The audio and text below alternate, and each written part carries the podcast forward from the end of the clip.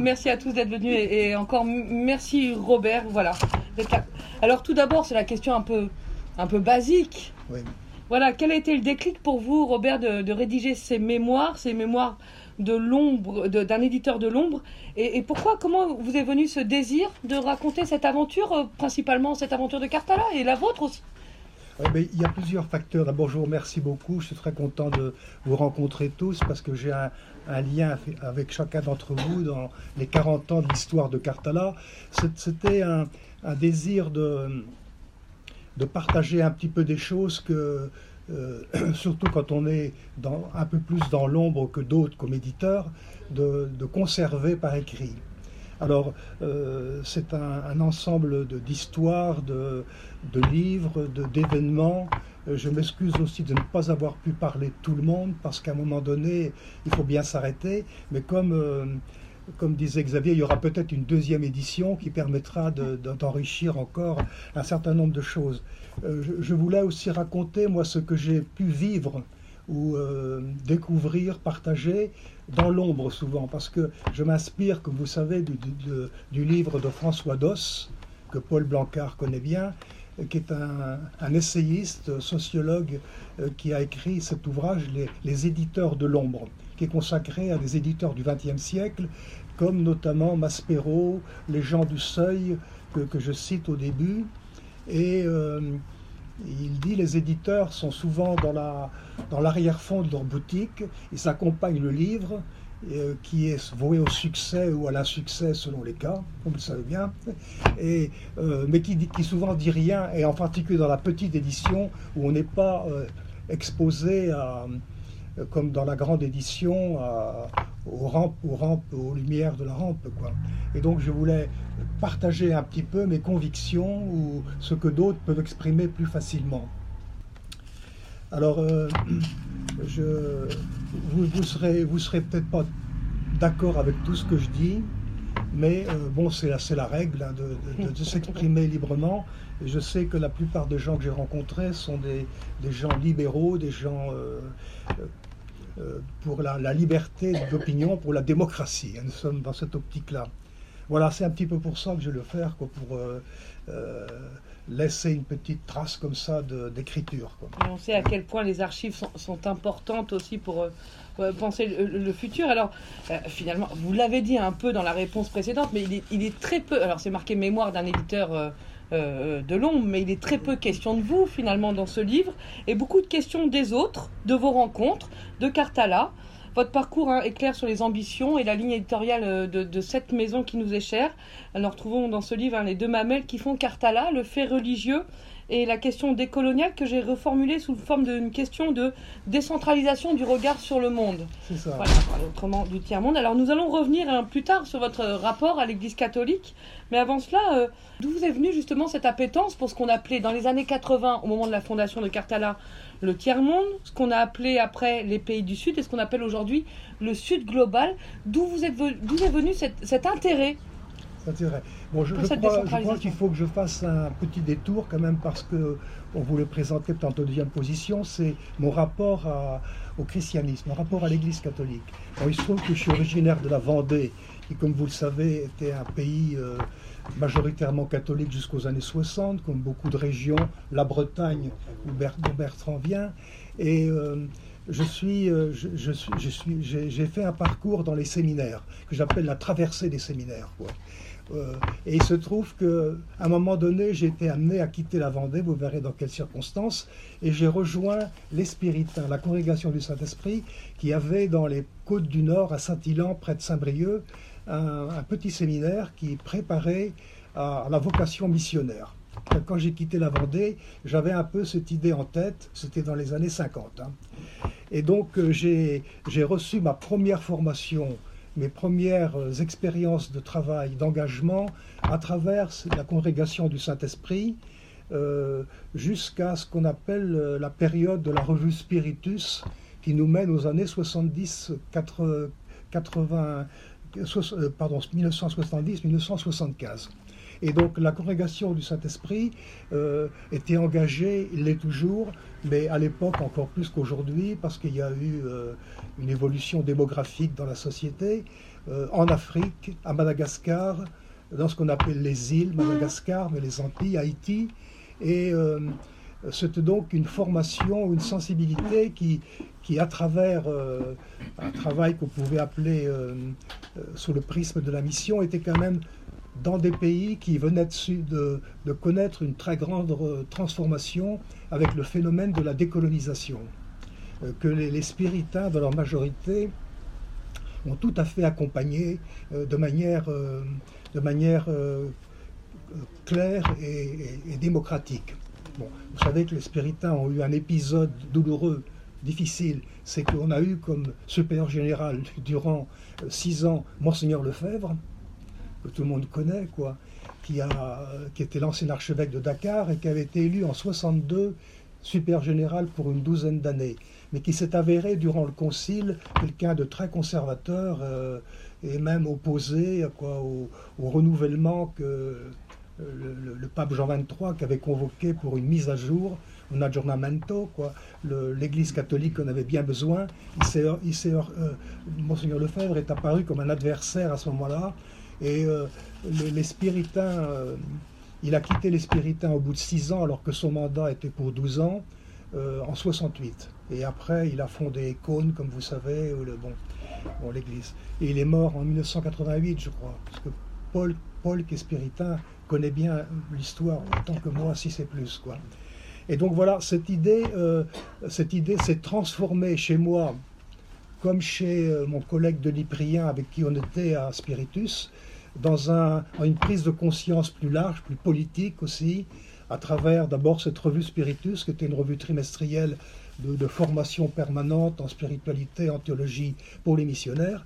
Et quand on a créé euh, ensemble l'Armatan en 1975, on est devenu un, éditeur euh, fondé par euh, deux chrétiens, si on peut dire, on nous a souvent classés, mais euh, avec une conception euh, déjà axée sur le politique, sur l'histoire, sur, sur le débat sur le débat. Et sur l'Afrique, alors on revient sur l'Afrique, c'est ce que c'est avant Spiritus, vos voyages en Centrafrique, vous avez quand même fait la Centrafrique, le Congo, le, Congo, le, Cameroun, aussi, le Cameroun, dans vos euh, études missionnaires, c'était ça plutôt C'était la revue Spiritus, c'était la revue Spiritus. Je me rappelle très bien, par exemple, en, revenant de Centrafrique, où j'avais fait des sessions durant l'été 70, je suis arrivé à, à Douala, au Cameroun, à Yaoundé, au Douala, euh, le, le, jour où il y avait eu l'arrestation de Ernest Wandier je ne sais pas si vous vous souvenez, c'était un des leaders de l'Union des populations camerounaises qui avait été écarté par la, France dans l'indépendance au profit d'une solution plus contrôlée qui était le président Aïdjo. Et ça, vous a marqué alors du Ça m'a marqué, ça m'a marqué beaucoup parce qu'en plus, euh, on a publié à Cartala deux livres sur le euh, sur l'UPC, sur l'histoire de, l'Union des populations camerounaises, qui était un mouvement de, libération plus radical, un peu, proche du Parti communiste, mais enfin. Euh, qui, aurait pu représenter peut-être une autre alternative euh, au Cameroun s'il n'avait pas été liquidé quoi, par la, faut dire, par le pouvoir colonial français, sans, négociation. Et au contraire, on a eu euh, le président euh, Paul Biya, qui est depuis 40 ans au pouvoir sans transition démocratique au Cameroun. Donc, oh, ces voyages ont, formé votre euh, conscience tiers-mondiste. Alors l'adjectif ne se dit plus aujourd'hui, mais ah, c'est tout, à fait, tout à fait. Oui, parce qu'en France, en plus, à l'époque, il y avait un mouvement de, de, tiers-mondistes qui venaient de différentes couches de, la gauche, quoi, du Parti socialiste, et le, une partie des, chrétiens y a, y a, collaboré, à tel point qu'on nous, qu'on nous a classés à, à souvent comme une édition tiers-mondiste, quoi, chrétienne, ce qui n'était pas tout à fait le cas, mais euh, je tiens de cette première expérience et formation une des racines de mon intérêt à l'international sud, en particulier au Maghreb et à l'Afrique. Et vous dites aussi que les années 80 étaient aussi le mouvement, dire qu'à un moment, c'était voilà 20 ans après les décolonisations, Et c'était un moment où on, s'interrogeait justement sur Voilà. ce euh, phénomène de la décolonisation. Voilà, voilà. Oui, parce que donc moi, quand j'ai quitté l'Armatan au bout de cinq ans, donc euh, je, je voulais qu'on continuait, le- et donc j'ai j'ai cré- j'ai créé sur la base de l'expérience Cartala, donc à un âge encore où on peut lancer une entreprise, on n'est pas à la veille de la retraite, on peut y consacrer, y des années. Et euh, effectivement, euh, les- euh, bon, ça peut paraître une banalité un peu, mais euh, le début des années 80 représentait une sorte d'époque nouvelle. Je ne parle pas uniquement parce que la, la gauche allait arriver au pouvoir en 81, mais sur le plan de la décolonisation, le processus, en tout cas pour l'Afrique, était grosso modo achevé depuis 20 ans avec des, des restes comme les colonies portugaises, comme euh, la guerre d'Algérie qui avait une décolonisation très spéciale après une guerre douloureuse en, 60 en 62. Et euh, il y avait une sorte de premier euh, bilan des, bilans des indépendances qui pouvaient être faites pour le meilleur et pour le moins bon. Quoi. Il y avait aussi, justement par rapport à cette question du tiers-monde, une certaine relativisation en disant c'est le tiers-monde, c'est tout ce qui n'était pas le, le bloc soviétique et le bloc occidental, mais il y avait des différences entre l'Asie, entre l'Afrique, et on, on commençait à parler plutôt non seulement de pays non alignés, mais de pays du Sud ou de pays euh, de, de- de divers continents. Quoi. Vous, vous dites dans votre ouvrage que finalement on a changé le paradigme au moment où on parlait de centre et du péri- Voilà, périphérie. ça aussi. on oui. a changé le paradigme en, Oui. en- en faisant, et on, on pourrait Voilà, évoquer le cas de Jean-François Bayard après, C'est ça, voilà. sur- en faisant de, de- exactement. de- de- Donc, ces euh, euh, le- oui, c'était la, théorie de Samir Amin qui était le centre et, la, et qui commençait aussi à être critiquée. Et il y avait donc aussi cette, euh, cette génération qui va faire Cartala avec, Poli- avec la revue politique africaine qui est née en même temps, qui, qui a la performance euh, d'avoir traversé ces 40 ans, d'a- d'arriver au numéro 166 euh, pour une revue trimestrielle d'études politiques, c'est une performance aussi, il faut le souligner. Et donc, effectivement, cette notion de paradigme, ça veut dire qu'il y a un ensemble de données qui fait qu'on ne peut plus penser comme avant, qu'il faut penser, en tout cas, différemment. Il faut penser avec de nouvelles hypothèses, et ce sera l'école politique africaine, euh, notamment avec Jean-François Bayard. Moi, je, je le- je n'en fais pas un absolu, mais il y avait un petit peu de, de cette idée d'un temps paradigmatique. Mm. Comme aujourd'hui, on peut dire aussi, avec la nouvelle géopolitique qu'il y a, le- euh, la, la guerre qui revient, enfin, euh, peut-être une sorte de, de- de temps paradigmatique aussi qui nous oblige à penser différemment ou, ou à repenser un peu de manière, de manière nouvelle. Quoi. Voilà, c'est ça. ouais. Et, voilà, et on verra comment, avec Jean-François Bayard, peut-être s'il nous rejoint, comment, mais vous le direz après, comment Oui, oui. Cartala aussi a permis, et politique africaine, l'émergence de nou- nouveaux chercheurs et aussi voilà, de nouveaux paradigmes de la recherche et de cette fameuse politique par le bas qui nous est chère euh, euh, ici à, à Cartala. Euh, L'autre mamelle de Cartala, je le disais, vous avez évoqué un peu, c'est le fait Oui, religieux. Fait Vous l'avez dit. oui, oui. Nous retrouvons hein, ce fait religieux dans votre parcours. Vous avez suivi des études pour être, pour devenir euh, séminaire, sé- séminariste, c'est séminaire, séminariste, C'est- prêtre. Hein, Oui, c'est un mot- je suis qui est dans- mais c'est un mot qui est maintenant, qui est maintenant utilisé par beaucoup de gens, le séminaire ou séminariste, mais à l'époque, ça voulait dire entrer dans l'église avec souvent soit la vie religieuse, soit la prêtrise. quoi. voilà. Ouais. Et vous avez porté quand même un peu la soutane durant vos études, Ouais, oui, oui, oui, vous le tout dites. Moi, j'ai euh, connu en tout Vendée. ça. J'ai connu tout ça. Alors vous pourrez développer, je vous laisse le loisir de développer, j'ai pas mis de Oui. questions là-dessus, mais puis vient mai 68 quand même, Oui, oui. Alors, si vous voulez. et la remise en question de l'autorité et la lecture de Jean-Paul Sartre. Oui, voilà. C'est ça parce que. Et là, ma question, Robert, c'était ça, c'est à ce moment-là, vous remettez en question, en tout cas, vous prenez du recul vis-à-vis de la théologie chrétienne, Oui, enfin, euh, ça, théologie. oui, oui, euh, oui. J'ai eu, une évolution moins sage que mon confrère Paul qui est là. Quoi. Bon, euh, j'ai commencé à, à- à bouger un peu au service militaire. Moi, j'ai fait le service militaire de, au moment de la fin de la guerre d'Algérie parce que j'avais eu des exemptions à cause des études. Quoi.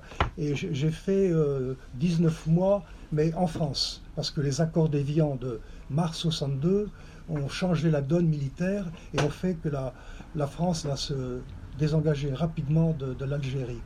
Mais pour moi, le service militaire a été, euh, après des années de petits séminaires et de séminaires, un- un- une, immersion dans un monde euh, de, jeunes de ma génération, qui parfois étaient n'étaient pas tous sourcitaires, donc il y en avait des plus jeunes, mais qui était un, monde très varié, quoi, de, jeunes qui venant de toute la France et qui, euh, pour certains étaient des, agnostiques, voire même des, athées.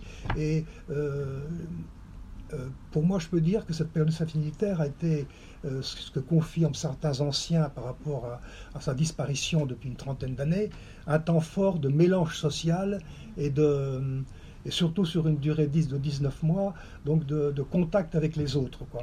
Et il y avait une très bonne bibliothèque à la, à, la caserne de Lons-Saunier, sous la route de Genève, et euh, j'ai lu beaucoup de choses que je n'avais pas lues, notamment en philosophie que j'ai faite à, l'Université grégorienne de Rome, qui était une philosophie aristotélicienne thomiste, qui, euh, qui est toujours en vigueur en quelque sorte, mais qui euh, est une théologie sur le concept de l'être, mais très peu sur l'existence et très peu sur les philosophes contemporains. Je me souviens, les, nos professeurs jésuites de l'université grégorienne traitaient encore Kant et Hegel comme des adversaires. Dans la doctrine, dans l'information.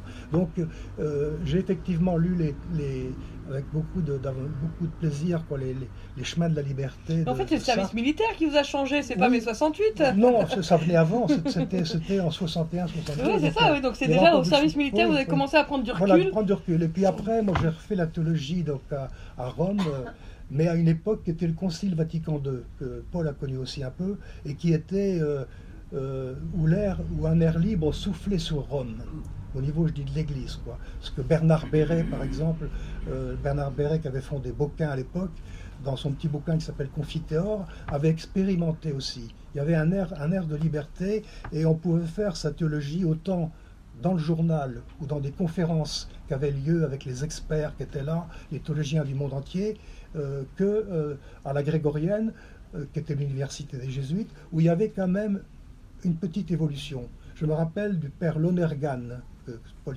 connu aussi, qui était un jésuite canadien anglophone, qui faisait des cours en latin. Vous vous rendez compte pour un, jésuite anglophone. Donc on, digérait des cours en latin encore à cette époque-là.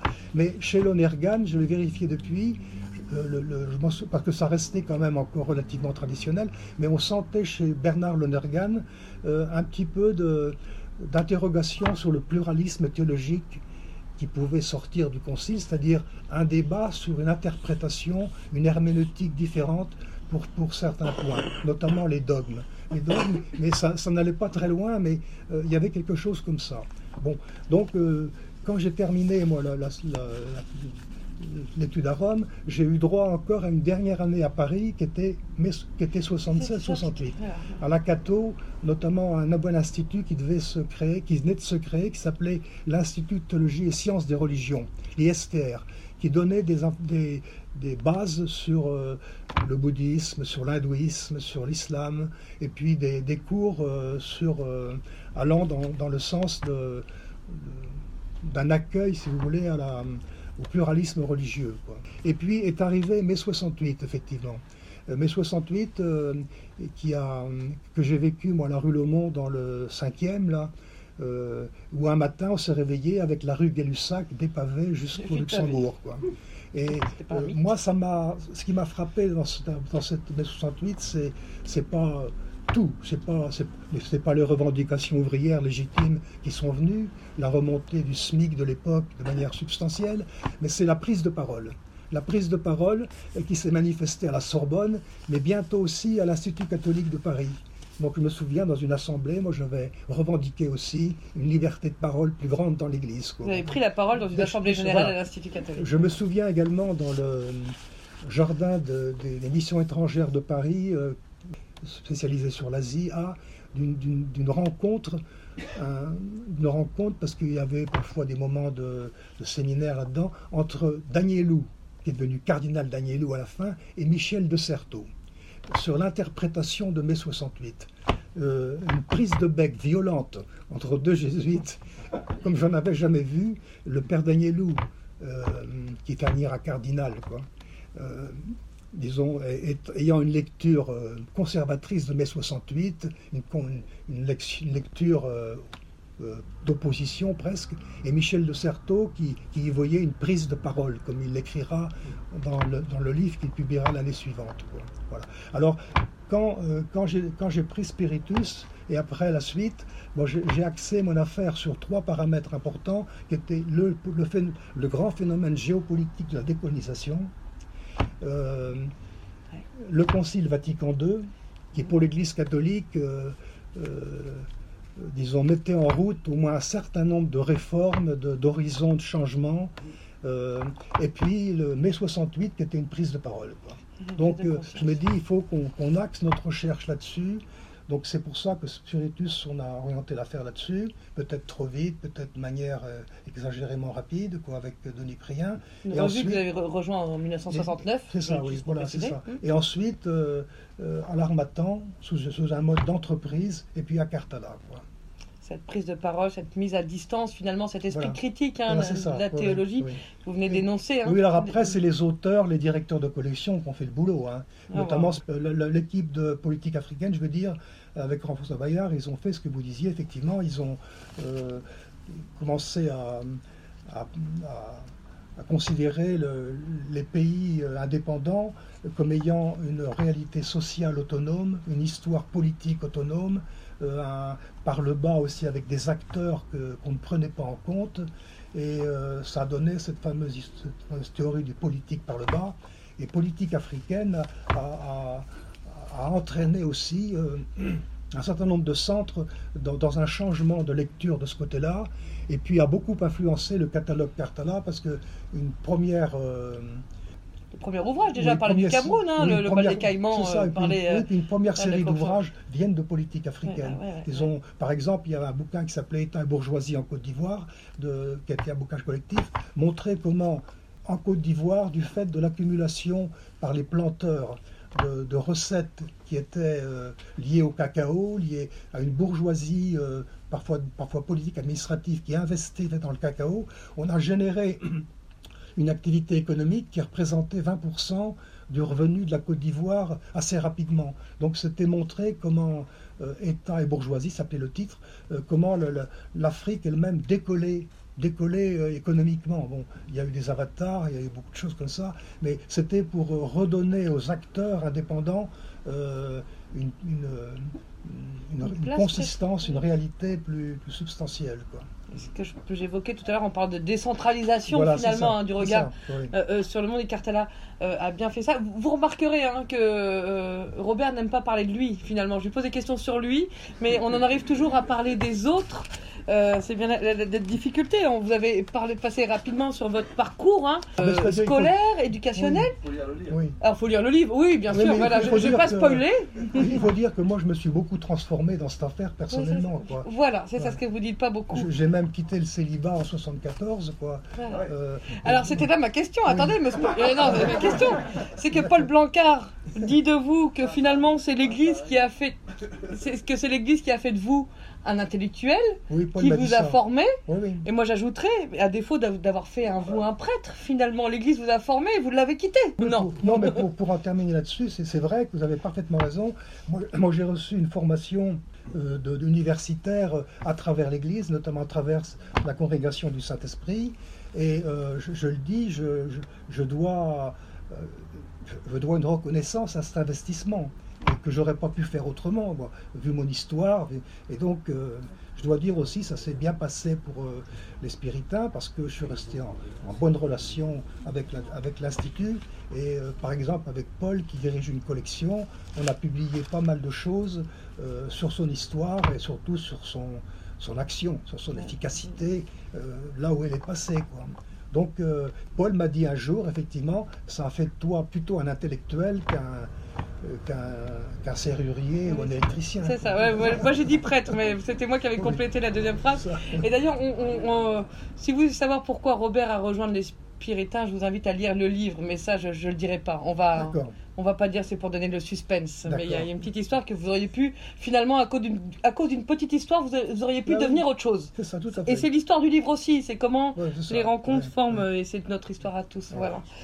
Euh, vous l'avez beaucoup évoqué, ce livre est aussi euh, beaucoup le récit de vos rencontres. on parlait de Jean-François Bayard, euh, on, on, va parler aussi de Robert Dumont, de Jean-Pierre Chrétien, d'Henri Tourneux de Paul Coulon, voilà, et lesquels sont devenus des directeurs de collection de Cartala, chacun avec sa spécificité propre. On peut parler des historiens de Jean-Pierre Chrétien, on peut parler de la collection Sens et Conscience de, de Paul Coulon. Est-ce que vous pouvez nous parler justement de ces rencontres et comment elles ont euh, enrichi vos réflexions? Et est-ce que vous pouvez nous parler un peu de, Robert Dumont, voilà, qui était justement plutôt directeur de la collection Sens et Conscience C'est ça, c'est ça. Oui.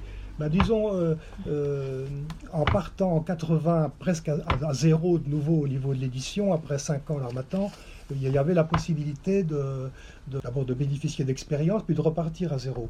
Et donc, avec euh, Patrick Méran et Dominique Mataillé, qui étaient là durant les cinq premières années, Patrick Méran et Dominique Mataillé venaient aussi de l'Armatan. Et euh, on, a, on a construit quand même le catalogue assez rapidement sur des directeurs de collection, c'est-à-dire soit des universitaires, soit des personnes ayant un capital de, de relations et de connaissances sur un sujet spécialisé pour, euh, pour construire le catalogue. Donc ça a été euh, au moins pour une partie euh, représentant les, les, deux tiers largement, parce qu'on avait une certaine marge de manœuvre nous-mêmes. Donc c'est d'une part les, les, ressources venant de politique africaine, avec des gens comme Jean Copens aussi, mhm. qui avait fait 2-3 deux, deux, ans chez Maspero. Moi j'étais un peu fasciné par lui parce qu'il avait une, culture plutôt marxiste. Enfin, il est toujours vivant, il est à la retraite lui aussi. Il avait une, culture plutôt marxiste. Il est toujours marxiste aussi. Plutôt marxiste, oui. Et puis il avait côtoyé euh, René, François Maspero, qui était un peu mon, un de mes référents, moi, euh, un peu mythique peut-être, mais il faut des référents mythiques, quoi. Et, euh, et puis il y, en avait d'autres, quoi. Et il y a eu aussi sur, sur des secteurs comme l'histoire, qui n'était pas directement euh, l'objet de sciences politiques avec Jean-Pierre Chrétien ou Henri Tourneux, qui ne pouvait pas être là ce soir parce qu'il a un peu de problème de santé, a développé un gros secteur sur la tradition orale et puis sur les langues. On a une collection, d'une, une collection sur les dictionnaires dont Mme Christiane Sédou, qui est là, et est également le, euh, disons, un des auteurs de ces dictionnaires sur le, la langue Peul, qui est un, monde, et qui porte sur les racines verbales de, du Peul, qui est parlé différemment au Mali, en Centrafrique, au Cameroun. Enfin, c'est un, ouvrage très spécialisé. Et donc Henri a fait un travail monumental aussi euh, dans ce secteur-là. Bon, il y a Paul également, donc qui, qui a fait, qui a continué un peu le, le côté euh, histoire des missions à travers un groupe en particulier durant une période qui s'appelle, même la période principale, qui s'appelle le Crédit, qui était un centre de recherche d'augmentation groupant des protestants et des catholiques sur la, recherche de, de, ce que devenaient les, les églises indépendantes après le, après elles-mêmes les indépendances, après la mission plus ou moins accomplie, qu'est-ce qui s'est transmis, qu'est-ce qui reste, quels sont les problèmes, quelles sont les figures qui, qui ont compté. Et donc il y a, comme disait tout à l'heure Paul, euh, cette collection euh, qui s'appelle l'histoire des mondes chrétiens maintenant, euh, totalise plus de 100, 100 titres. Donc c'est une véritable bibliothèque dans la bibliothèque, quoi, dans le catalogue. Quoi. Et voilà, donc, alors effectivement, il y, y en a donc, C'est vos rencontres, mais comment ces rencontres, une question plus personnelle, comment ces rencontres ont aussi nourri votre, votre, euh, votre travail d'intellectuel, on, ah ben. nourrit vos, pensées? Est-ce ah que bah, moi j'ai l'impression qu'au fur et à mesure que vous rencontrez des gens dont vous êtes séduit par euh, la pensée ou au-delà, vous, euh, j'allais dire vous leur confiez une collection, c'est pas ce que je voulais dire, mais en tout cas voilà, ça, ça nourrit finalement ce catalogue de Cartala, vos idées pour le siècle prochain. Oui, bah, oui, tout à fait. D'abord, moi j'ai beaucoup appris de ça et ça, ça a maintenu un catalogue collectif. Je prends l'exemple de Nathalie Cléyer qui est là. Mmh. Quoi.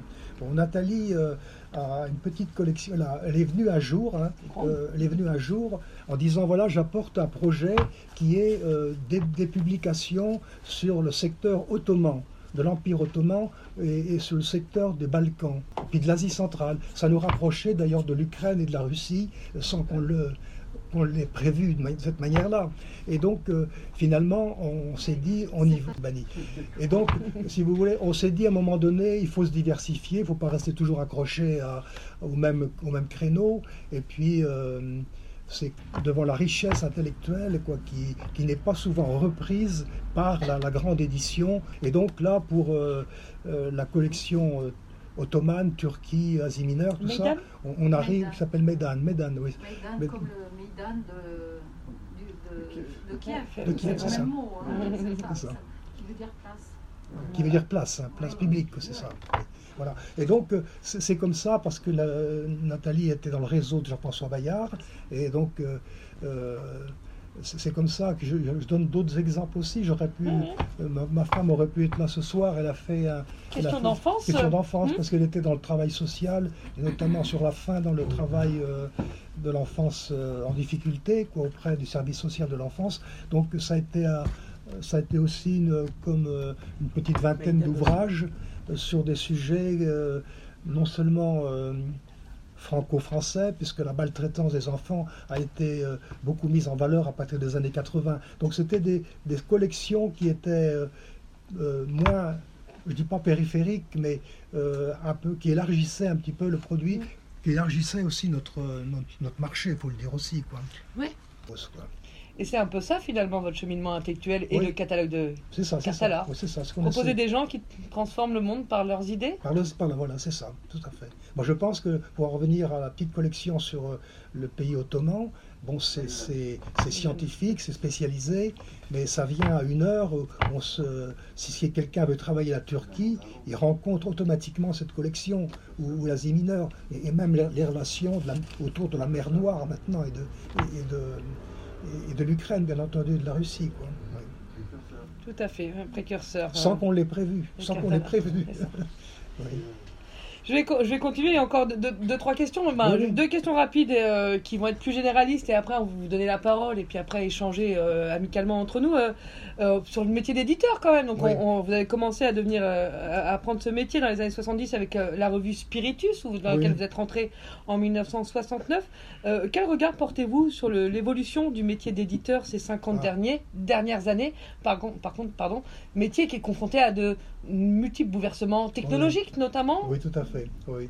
Mais moi, j'ai encore eu le, la, j'étais en situation de connaître encore l'imprimerie telle qu'elle était presque euh, dans la suite de Gutenberg, c'est-à-dire que c'était de l'imprimerie jusqu'à la fin des années 70. La majorité des imprimeries travaillaient encore, faisaient la photocomposition, faisaient la, la composition des ouvrages, parce qu'on ne pouvait pas amener une disquette encore à cette époque-là. C'est un peu plus tard que c'est venu.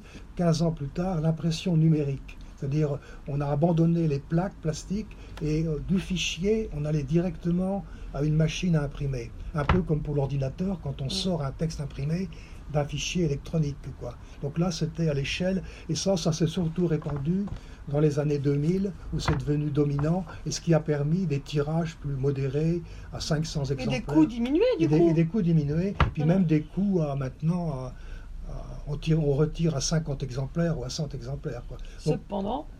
Donc, donc, il y a eu une grosse évolution technologique et entre, entre temps il y a deux choses qui m'ont marqué, c'est le Minitel et le, le, scanner. Quoi. et sur le plan de la production aujourd'hui, donc vous parlez des moyens techniques de l'édition sur 50 ans aujourd'hui, comment ils ont évolué et on le voit, hein, finalement vous parlez des, des, des, des symboles en plomb. Euh, dans les années 70 à aujourd'hui, on, voit le chemin qui a été parcouru. Euh, sur le plan peut-être de, la production, du contenu, de la diffusion justement, euh, quel regard portez-vous aujourd'hui On a souvent, je me rappelle, je crois que vous avez une tribune dans votre livre où vous parlez justement de cette production pléthorique de, des milieux de l'édition, où c'est difficile finalement de faire sa place bah, c'est difficile de faire sa place. Puis en, plus, enfin, disons, le, métier de diffusion du livre a toujours été difficile, surtout que ces dernières années, on est entré en contact avec une, une forte euh, développement de, l'image, enfin, d'informations de, euh, venant non seulement des, des, chaînes en continu, mais par, euh, par des moyens d'Internet, par l'image. Et en plus, moi j'ai rencontré aussi un difficultés qui ont un problème plutôt que sur lequel les avis peuvent diverger, c'est que en France nous avons une assez grosse édition publique qui est euh, qui relève de d'éditions comme le CNRS ou bien d'éditions universitaires, les presses de Grenoble, les presses de Rennes, les presses de Toulouse, les presses de Bordeaux, et qui, euh, qui sont sur fond public, ou en tout cas en grande partie sur fond public, et qui donc éditent des livres souvent les mêmes que nous, parfois plus spécialisés quand même, hein, euh, sur des fonds publics. Donc il y a une concurrence publique-privée. loyale. Hein. Oui, qui peut, qui en tout cas peut se poser. C'est pour ça que j'avais fait, moi, dans les années 2000, un article dans les échos. Euh, là-dessus, qui avait été accepté, une tribune, c'était édition publique, édition privée, quoi, qui, qui, posait un peu de questions. Quoi. Donc la France a toujours un secteur public important. On a même maintenant des, tout un débat autour de est-ce que les, les, les- L'open edition. de l'open edition, l'access open edition, c'est-à-dire est-ce que les chercheurs euh, euh, peuvent travailler avec le public ou au contraire confier tout de suite leur, leur, leur, leur publication au public uniquement euh, dans ce qu'on appelle l'open access. Quoi. Enfin, c'est un débat. Donc finalement, les défis entre, au début des années 2000 entre édition privée et édition publique sont ac- d'autant plus actuels aujourd'hui. Donc seulement, c'est les supports qui ont changé. Dans les C'est années les supports 2000, qui ont on parlait oui. de, livres physiques. Aujourd'hui, voilà, Oui, il y a une certaine euh, ça. Alors, bataille oui, parce qu'il y a, y aussi le, le, la- le- le relais par les e-books, par les e-books ou par les Mm. modifications de contenu qui font ce qu'on appelle les e-pubs. Il y a le rôle de Kern qui est très important pour la distribution Mm. euh, maintenant de certains contenus. Euh, et puis il y a il y a, il y a l'amour de la lecture. Quoi. C'est-à-dire on, est, on, est, on change, euh, en 40 ans, ça fait deux, deux, deux générations, ouais. parfois trois.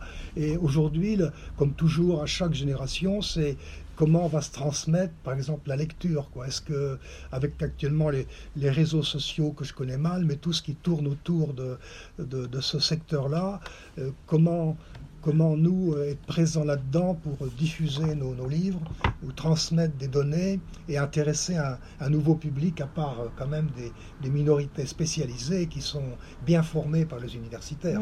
Mais il y, a- il y a ça aussi, donc c'est- Ouais. c'est des soucis de la jeune génération euh, que les salariés de Cartala, Xavier, les directeurs de collection actuels euh, affrontent de manière différente d'il y, a- d'il y a 20 ans ou 30 ans. Quoi.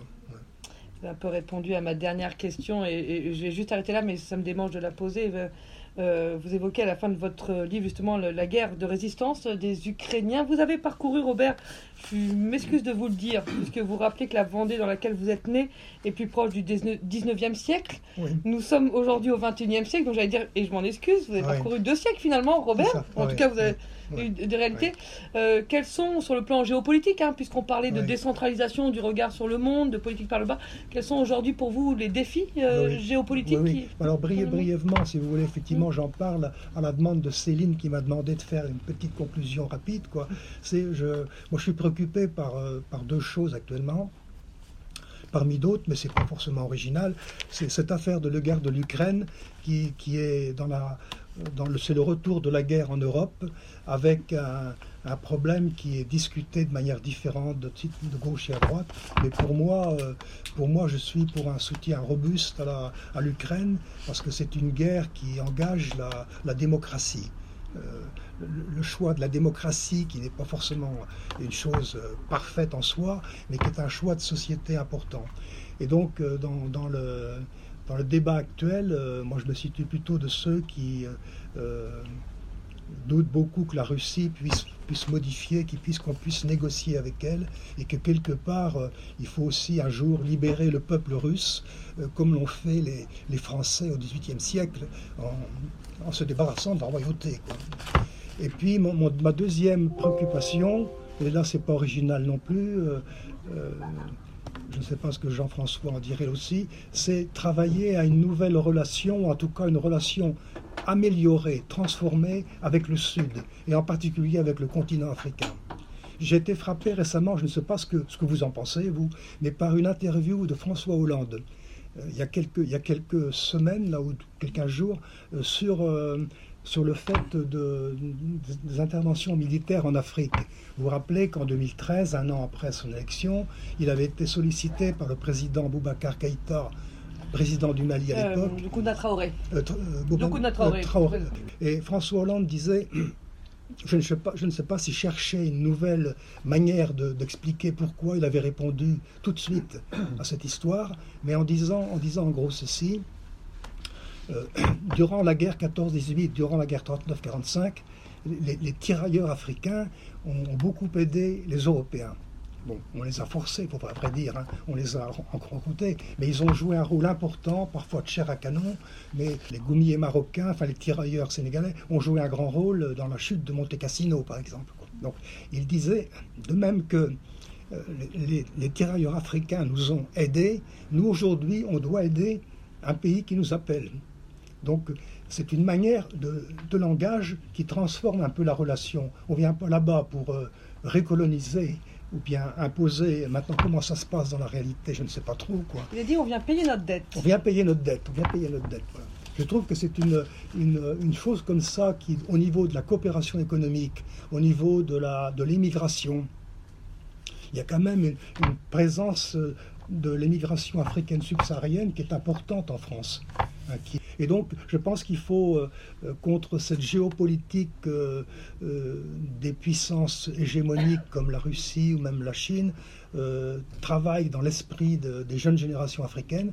Il faut que nous, on puisse plutôt comme Européens que comme Français, je dirais. Il faudrait plus en plus être Européen dans cette affaire, avoir une relation neuve avec l'Afrique. Merci beaucoup Robert, merci beaucoup. Alors Jean-François Bayard, euh, merci d'être venu. Euh, votre nom a beaucoup été cité à notre début, vous n'étiez pas là, voilà. Non, non, Robert parlait beaucoup de vous euh, sur le rapport à, la création de la politique africaine, hein, qui est finalement la revue politique africaine qui a été créée dans la continuité de Cartala, hein, dans, le, dans, le même, élan. Dans le même élan. voilà, voilà Jean-François, Robert, vous avez beaucoup rapport à vous, si vous voulez voilà, prendre la parole, n'hésitez pas il serait complètement contre nature pour moi de retarder le moment de boire et de manger. On écrit la politique du ventre. Euh, mais je voudrais quand même dire très très euh, euh, rapidement et de la manière la, plus directe qui soit, et je suis sûr d'exprimer le, point de vue de très nombreux chercheurs, que oui, d'une certaine manière, on a inventé le, partenariat public-privé euh, avant que les, néolibéraux ne, nous bassinent avec ce, processus. On l'a fait en tâtonnant, on l'a fait euh, parfois enfin, avec quand même une, formidable collaboration entre la, recherche publique ou l'université publique d'une part et une boîte privée qui avait ses propres contraintes, ses propres... Et 40 bah, ans, je ne sais pas combien de temps après, euh, on est toujours là, euh, on existe toujours. Euh, parce qu'il est soumis à des règles de rentabilité et, que par ailleurs, le public se prive de très belles opportunités en snobant parfois un éditeur, des éditeurs privés comme Cartala. Donc moi personnellement, que comme auteur, euh, j'ai toujours été dans cette espèce de zigzag ou de tension où j'ai réussi à faire publier des, livres qui sont des, livres de, chercheurs. Et pour reprendre la, très belle définition de, celui qui m'a fait rentrer dans le, métier de la recherche, Guy Hermet, euh, à qui on demandait euh, un retour un peu sur son itinéraire, il a cette très belle définition. Moi, j'ai toujours écrit des livres qui sont fatigants à lire. Je crois que c'est notre. Ah, d'abord, ils sont souvent musculairement fatigants à lire, la vie, euh, un livre de la collection Mes Sociétés ou Meidan, c'est lourd. Et en plus, effectivement, donc je, crois que ce, partenariat euh, Cartala euh, Recherche Publique, il a été quand même formidablement fructueux. Et aujourd'hui, et ça, évidemment, on, le doit euh, euh, avant tout à Robert et ensuite euh, à Xavier qui a repris le, flambeau. les, sciences sociales ont quand même, tu, parlais de dette tout à l'heure, les, sciences sociales ont une, énorme dette à, l'égard de, Cartala. et, j'espère que nous ne sommes pas simplement des débiteurs et que Cartala s'est trouvé enrichi de, de, notre rapport. Mais ça, il faut quand même y réfléchir. Euh, il faut réfléchir, c'est une très très belle page euh, scientifique qui a été écrite euh, de, concert. Je, parle essentiellement de, cette dimension de, de, Cartala, parce que je suis moins compétent pour d'autres d'autres collections, mais c'est quand même une, formidable chose que, que, tu as faite en, mm. créant Cartala. Bon voilà, au nom de mes petits copains chercheurs, un grand merci. merci, merci. merci I find my words of